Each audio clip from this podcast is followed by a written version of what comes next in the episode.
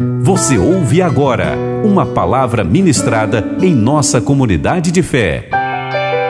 Aprisco Comunidade Cristã, um lugar de cuidado e desenvolvimento. Mas eu quero nessa hora compartilhar a palavra de Deus com você. Eu tenho, eu tenho trago algumas palavras que o Senhor tem ministrado ao meu coração e eu fico ruminando ela durante a semana para que quando chegar aqui no dia de da gente liberar essa palavra possa ser quente no meu coração, possa estar aquecida no meu espírito, que não seja uma palavra teologicamente organizada apenas, mas que haja haja um ambiente, haja uma revelação espiritual enquanto eu falo e que pessoas a distâncias é, é tão grandes possam ser tocadas por essa palavra.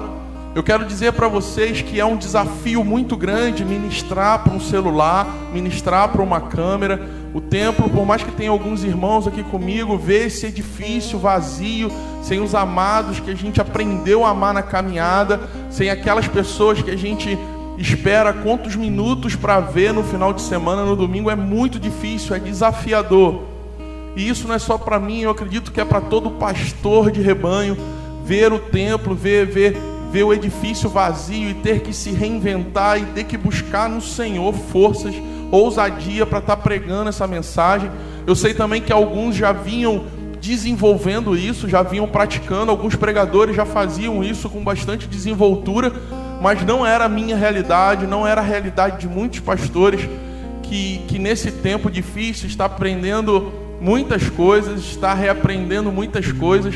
Eu fico vendo todo domingo, é um grande desafio para poder estar tá transmitindo esse culto para você a gente está aprendendo muita coisa, é tudo muito novo, e às vezes a gente conecta um cabo, está no lugar errado, é um, é um problema no aplicativo, é um programa que não roda, é, é uma série de coisas, e a gente fica aqui numa tensão para que essa transmissão chegue até você, mas eu acho que nisso tudo o Senhor está nos ensinando, o Senhor está nos ensinando a desafiar os nossos limites, o Senhor está nos ensinando a, a, aprender coisas novas, o Senhor está nos ensinando a ser resilientes, a insistir. Uma vez deu errado, duas vezes deu errado, e na terceira dá certo. Eu acho que o Senhor está nos ensinando muitas coisas. E depois que a gente voltar à normalidade do presencial, eu acho que muitas, muitos ensinamentos vão surgir desse tempo de isolamento que a gente vai poder usar para o resto da caminhada. Eu tenho dito que o que nos trouxe até aqui foi poderoso, foi importante, foi legal, foi tremendo, só que o que vai nos levar adiante vai chegar do céu como algo fresco. E nós precisamos voltar à escola do Senhor. Nós precisamos ter humildade o bastante, ter simplicidade o bastante para falar: Senhor, me ensina esse novo tempo, me ensina como agir, me ensina o que, eu tenho que aprender, as coisas novas que eu tenho que desenvolver, me ensina, por exemplo, o meu primeiro pedido, me ensina a pregar para um celular. Isso é um desafio muito grande.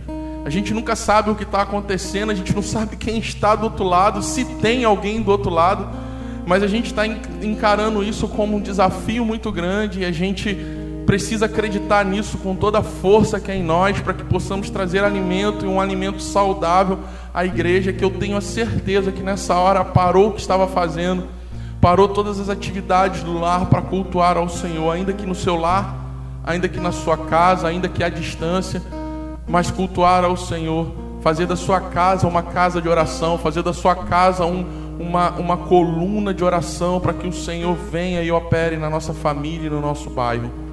Eu queria compartilhar um texto com vocês que está no livro de João, capítulo 3. E se eu tivesse que colocar um tema, colocar um tema para essa mensagem, eu estou aprendendo a fazer isso, eu vou melhorar. O tema seria: o cristocentrismo vai nos sustentar. Eu quero falar nessa noite sobre cristocentrismo, sobre botar Cristo no centro de todas as coisas. Eu queria ler com você João capítulo 3, a partir do verso 26. Vai aparecer aí na sua tela. João capítulo 3, a partir do verso 26 até o 33. Ok? Então vamos lá. Verso 26. Eles se dirigiram a João e lhes disseram: Mestre, aquele homem que estava contigo no outro lado do Jordão, do qual testemunhastes, está batizando e todos estão se dirigindo a Ele. A isso João respondeu: Uma pessoa só pode receber o que lhe é dado dos céus. Vocês mesmos são testemunhas de que eu disse: Eu não sou o Cristo, mas sou aquele que foi enviado adiante dele. A noiva pertence ao noivo, o amigo que presta serviço ao noivo e que o atende e o ouve, enche-se de alegria quando ouve a voz do noivo. Esta é a minha alegria que agora se completa. Verso 30: É necessário que ele cresça e que eu diminua. Aquele que vem do alto está acima de todos. Aquele que é da terra pertence à terra e fala como quem da terra. Aquele que vem do céu está acima de todos.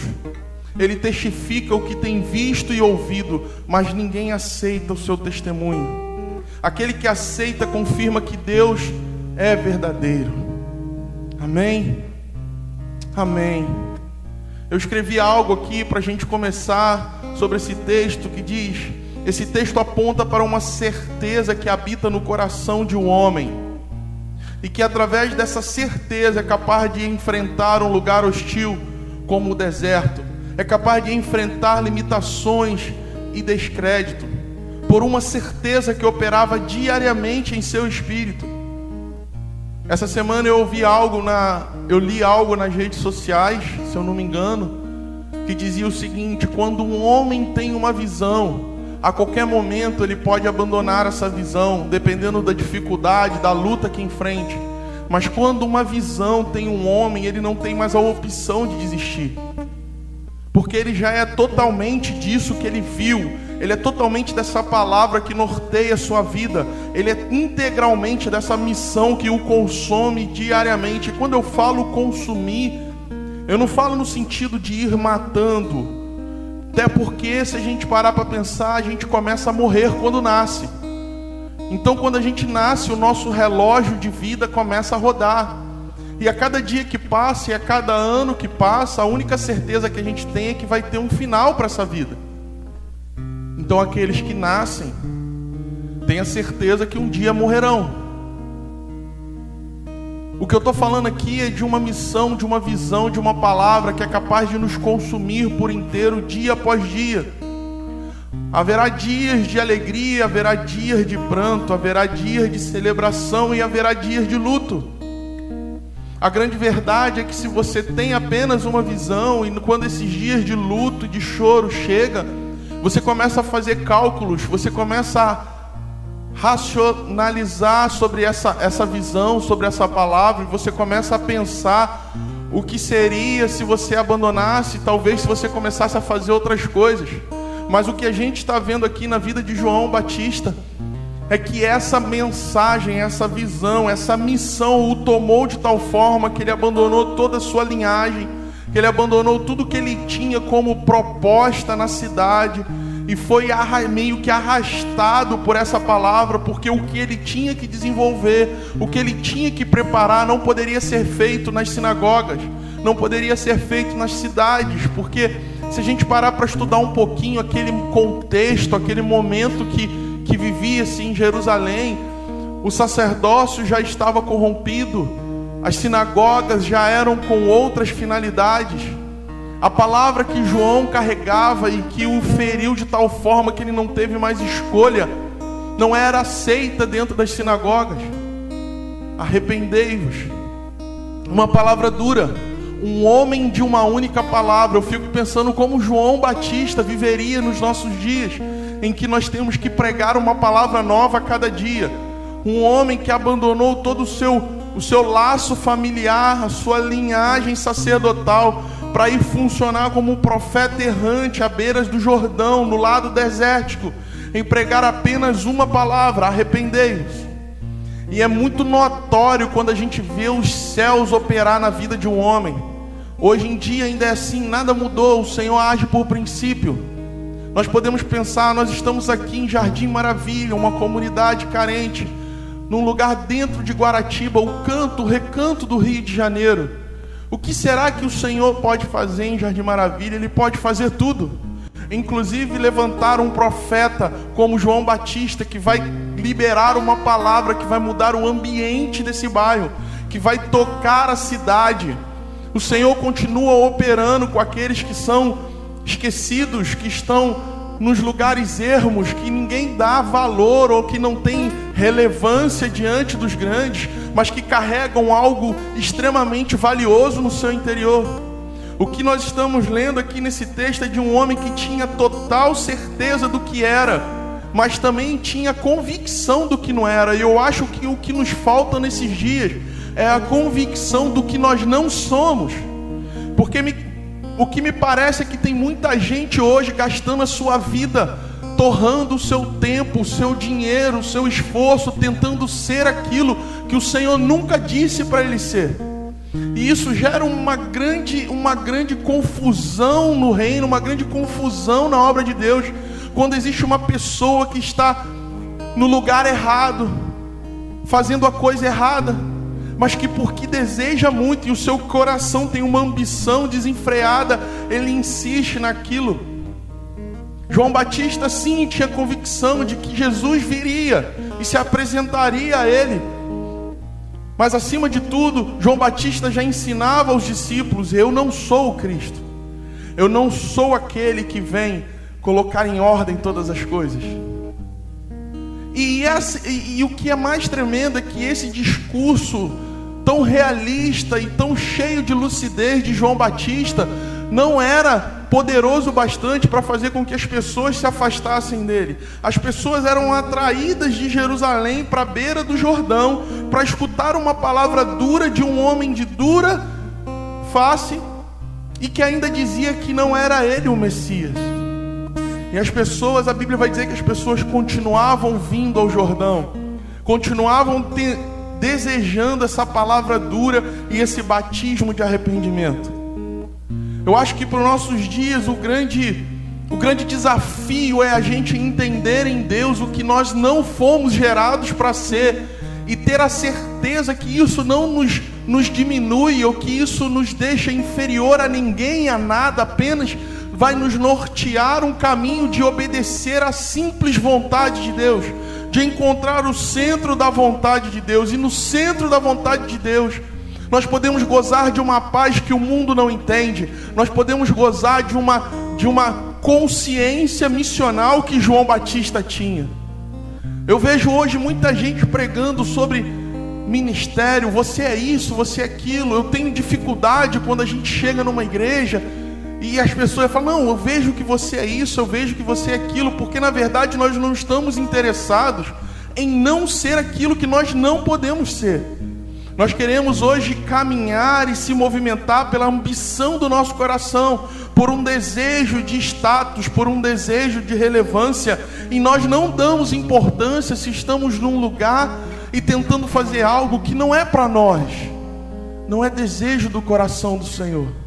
E nisso nós vamos se desgastando, se doando. Muitos, muitos, muitos ministros, pastores, profetas, evangelistas, no final da caminhada, já com sua idade avançada, vai dizer: quanto tempo eu perdi tentando ser o que eu não nasci para ser. João Batista não, ele tinha total consciência de que ele não era o Cristo, de que viria alguém após a ele para cumprir essa missão. E esse texto vai dizer que houve ali um distúrbio, que os discípulos de João Batista viam que os discípulos de Cristo batizavam mais e as pessoas começaram a ir com Cristo. Nos nossos dias, alguns pastores e líderes achariam que seus ministérios teriam terminado. Não, porque abriu uma igreja na esquina e ela é mais moderna, ela é mais poderosa, ela tem mais coisas e os minhas ovelhas estão indo para lá. Nunca se tratou de uma disputa. O reino de Deus nunca foi pregado por e ensinado por Cristo para que houvesse uma disputa. João Batista não estava à beira do Jordão angarianos, angariando seguidores angariando pessoas para dizer: olha como a minha rede social está lotada. Não, pelo contrário, ele estava à beira do Jordão, num lugar desértico, sendo sustentado pelo Senhor, cumprindo uma palavra que só ele poderia fazer. Ele era aquele que foi preparado para para preparar o caminho do Senhor. E ele não queria fazer nada mais e nada menos do que preparar o caminho do Senhor. Eu oro para que o Senhor, depois dessa pandemia, depois desse isolamento, nos batize em toda a sua igreja com uma revelação real da posição de cada filho, uma revelação real do que cada filho precisa desenvolver, precisa fluir dentro do chamado específico que ele tem para cada um. Porque, irmão, se a gente se descobrir no Senhor, se a gente tiver uma revelação que mude a nossa vida e a gente encontrar o nosso lugar no reino, e a gente encontrar aquilo que nós nascemos, fomos gerados no ventre de nossas mães para ser, nós vamos começar a fluir num nível de graça. Nós vamos começar a realmente ser aquelas colunas, aqueles vasos de honra, e nós vamos ver outros avançando outros decolando, outros se tornando relevante, mas em nosso coração não haverá espaço para disputa, para vaidade. No nosso coração não haverá um espaço onde você vai colocar de uma balança o seu ministério e o ministério do irmão. Porque se cresce um, cresce todos. E se cresce todos, o reino de Deus é pregado e é estabelecido pela terra. Nós vamos conseguir viver isso quando voltarmos a ser totalmente cristocêntricos. Porque é uma afirmação que marca todo esse discurso, toda essa retórica de João, é a frase que ecoa pelos tempos, irmãos. E hoje nós cantamos, nós falamos, mas parece que meio que no nosso dia a dia, nas nossas atividades eclesiásticas, no nosso desenvolvimento comunitário, em meia comunidade de fé, parece que essa frase vai perdendo força Parece que essa frase vai ganhando outra conotação, outros contornos, e a gente para de viver isso para falar disso. Eu fico vendo muitas pessoas que foram chamados para viver coisas e, e trocaram o viver coisas por uma plataforma ou por um microfone e começaram a falar das coisas que elas foram chamados para viver.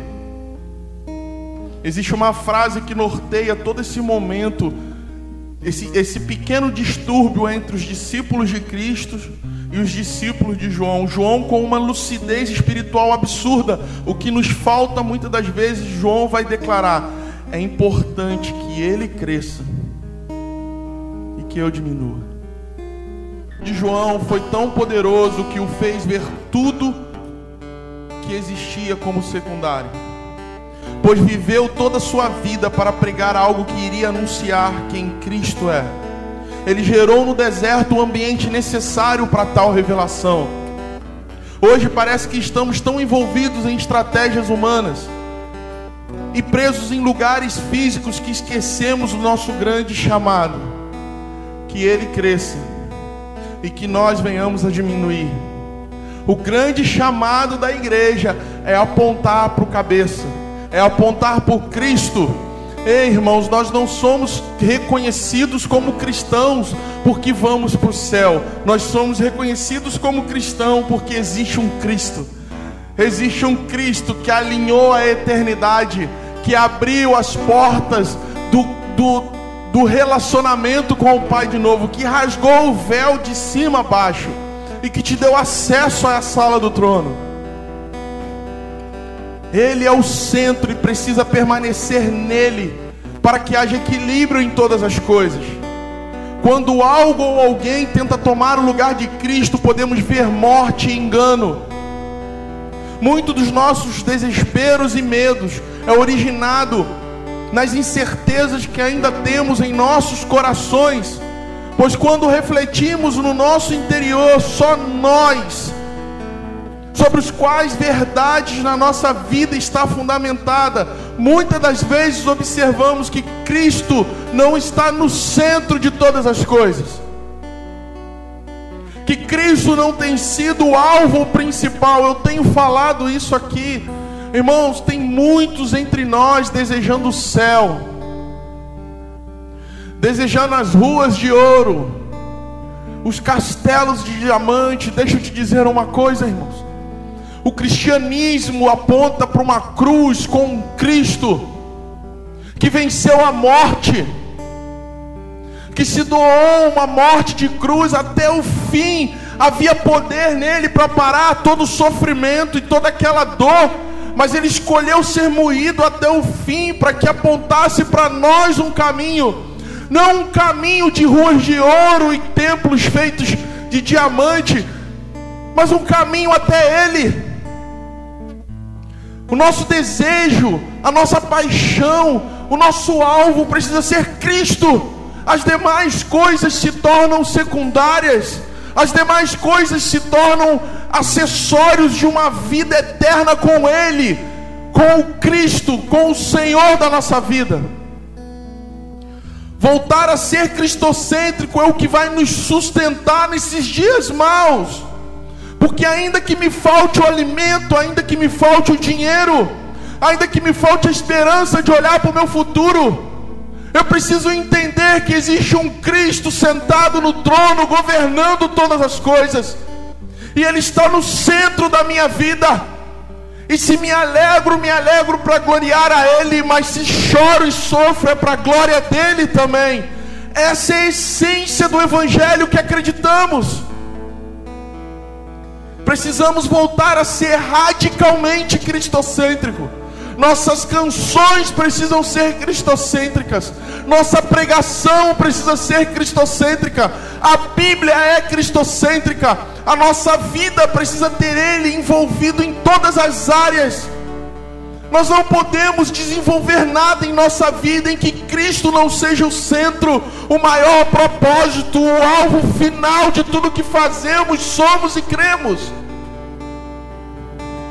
Precisamos voltar a ser radicalmente cristocêntricos. Quando pensamos ministério, quando pensamos serviço, quando pensamos desenvolvimento cultural, quando pensamos ajuda, socorro, quando pensamos linguagem de como levar o evangelho, tudo precisa estar encharcado e ele precisa ser o centro. Que ele cresça. Que ele cresça porque a pregação de um reino de Deus aponta para um rei, porque só é reino porque existe um rei sentado no trono. E se um dia ele foi para esse trono como um cordeiro, ele está às portas para voltar como um leão, bradando entre as nações. Porque uma, os joelhos se dobrarão diante de alguém que vai refletir a glória do Deus Todo-Poderoso.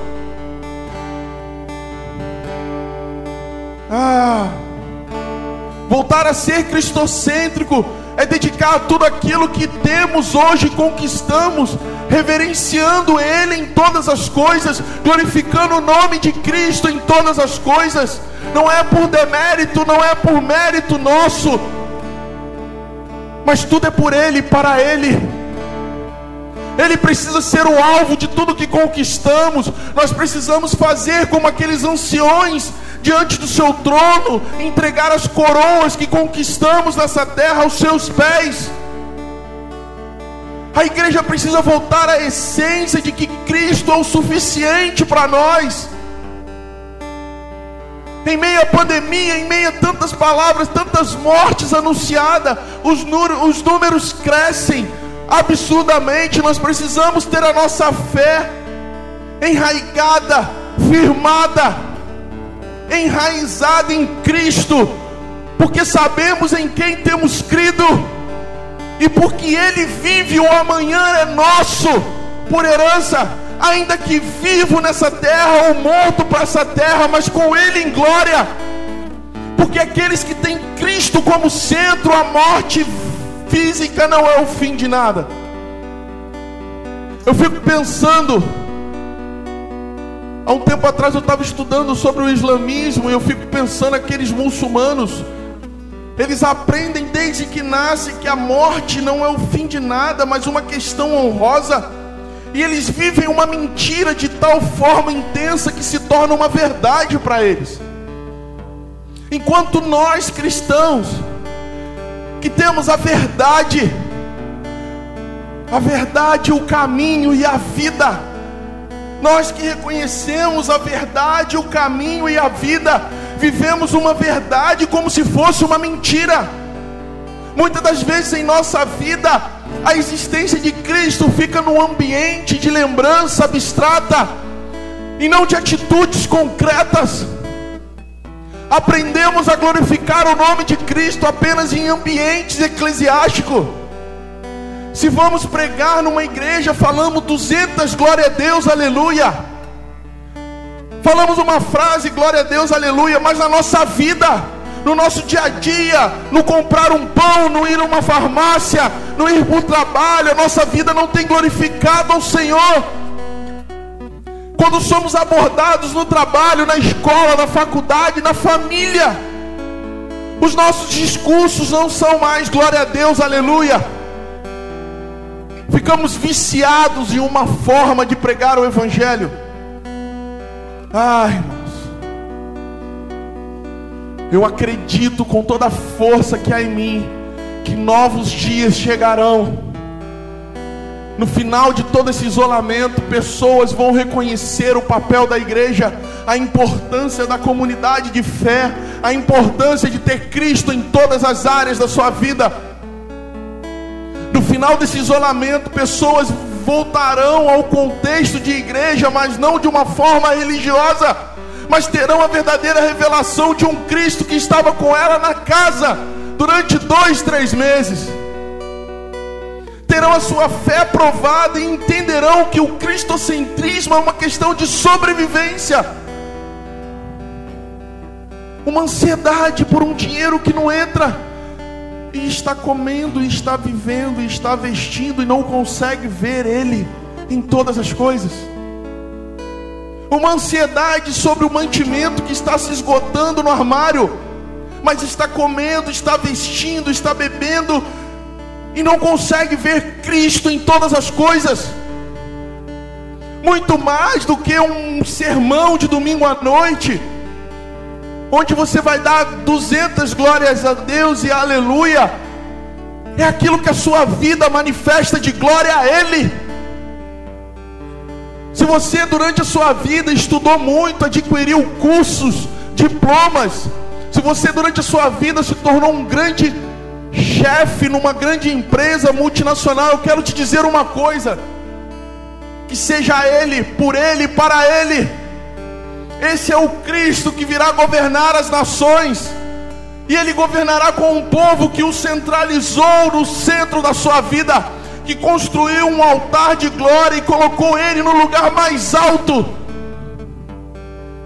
Nesse tempo de pandemia, isolamento, a gente já pode ver empresários falando desse nome que tem poder, líderes, governos falando do nome que tem poder, o nome de Jesus há poder. Isso não é um jargão ultrapassado, ele é o Cristo, o Messias, aquele que veio resgatar e equilibrar e alinhar todas as coisas. A igreja vai voltar a se reunir e nós seremos cristocêntricos eu oro por dias que vamos parar de cantar músicas vazias de essência e cantaremos o nome de Cristo em várias línguas e dialetos. Ah, que Ele cresça, que Ele cresça nesses dias, que a sua vida sirva para glorificar o nome de Cristo, que Ele seja o ar que você respira que Ele seja o propósito maior da sua vida. Não existe como pensar em missionalidade no Evangelho sem passar e encharcar-se e colocar Ele em tudo. Ele é o Cristo, Ele é a essência de tudo, Ele é o poder criativo de Deus, Ele é o Verbo, ah, Ele é a voz, Ele é a voz. Tantos adjetivos que nos falta para dizer quem Ele é. E eu acho que o melhor de todos é dizer: Ele é o Cristo. Ele venceu a morte numa cruz. E Ele fez isso por mim e por você. Eu não sei como anda a sua vida com Ele, mas eu quero nessa hora orar por você.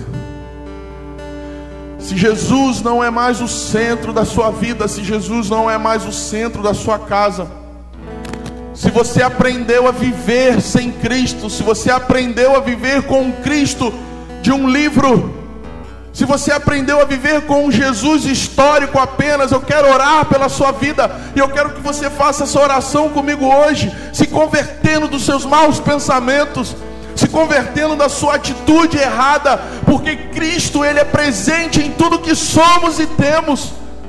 A proposta de entregar a vida para Jesus não era apenas ter um Salvador, mas também ter um Senhor. E Senhor é aquele que governa. Senhor é aquele que governa todas as coisas. Eu tenho visto muitos indo atrás do Jesus Salvador, porque precisam de uma salvação, mas eu quero te dizer uma coisa: não tem como tirar do pacote e apenas entregar a vida por Jesus Salvador. Quando Ele entrar na sua vida, Ele vai querer governar. E aí você e eu vamos ter que nos submeter ao Jesus Senhor. Ele não quer apenas a sua vida para te dar Jerusalém, a nova Jerusalém, as ruas de ouro, não. Ele quer governar a sua vida para que através da conversão genuína nós possamos governar com Ele as nações. Você precisa acreditar nisso novamente. Não é uma realidade abstrata que talvez aconteça, não, é real. Ele está à porta com o seu cavalo branco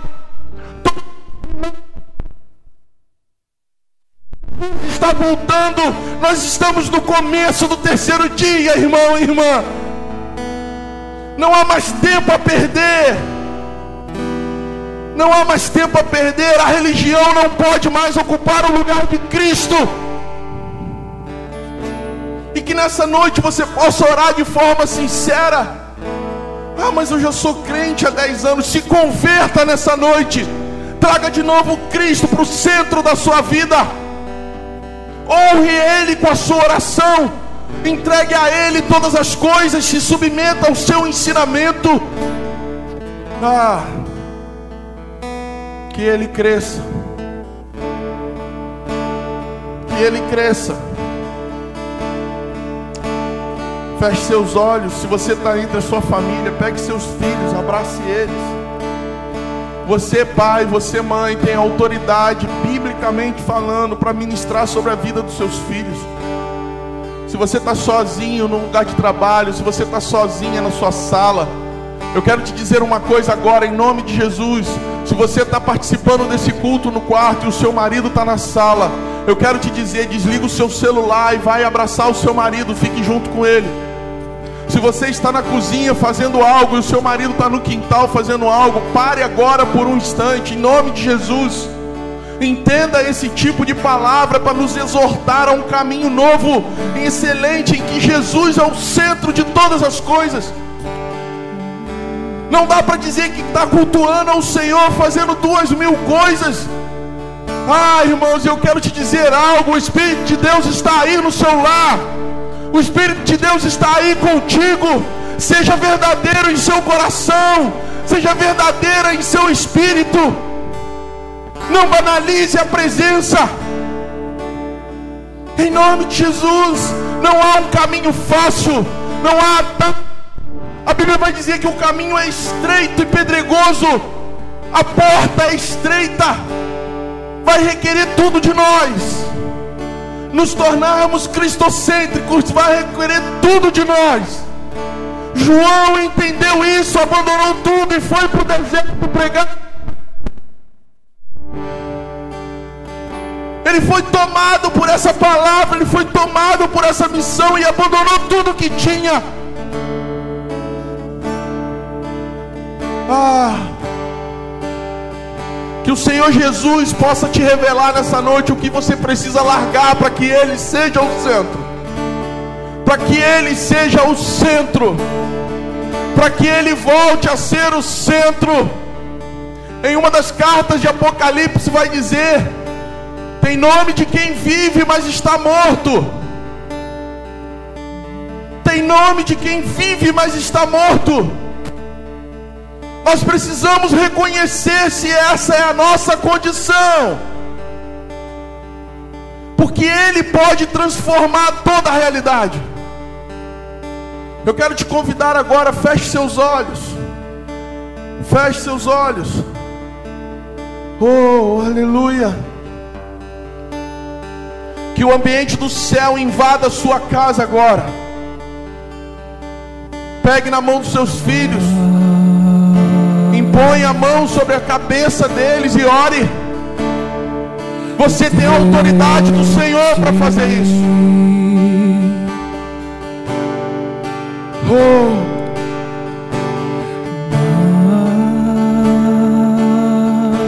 Que o ambiente na sua casa mude.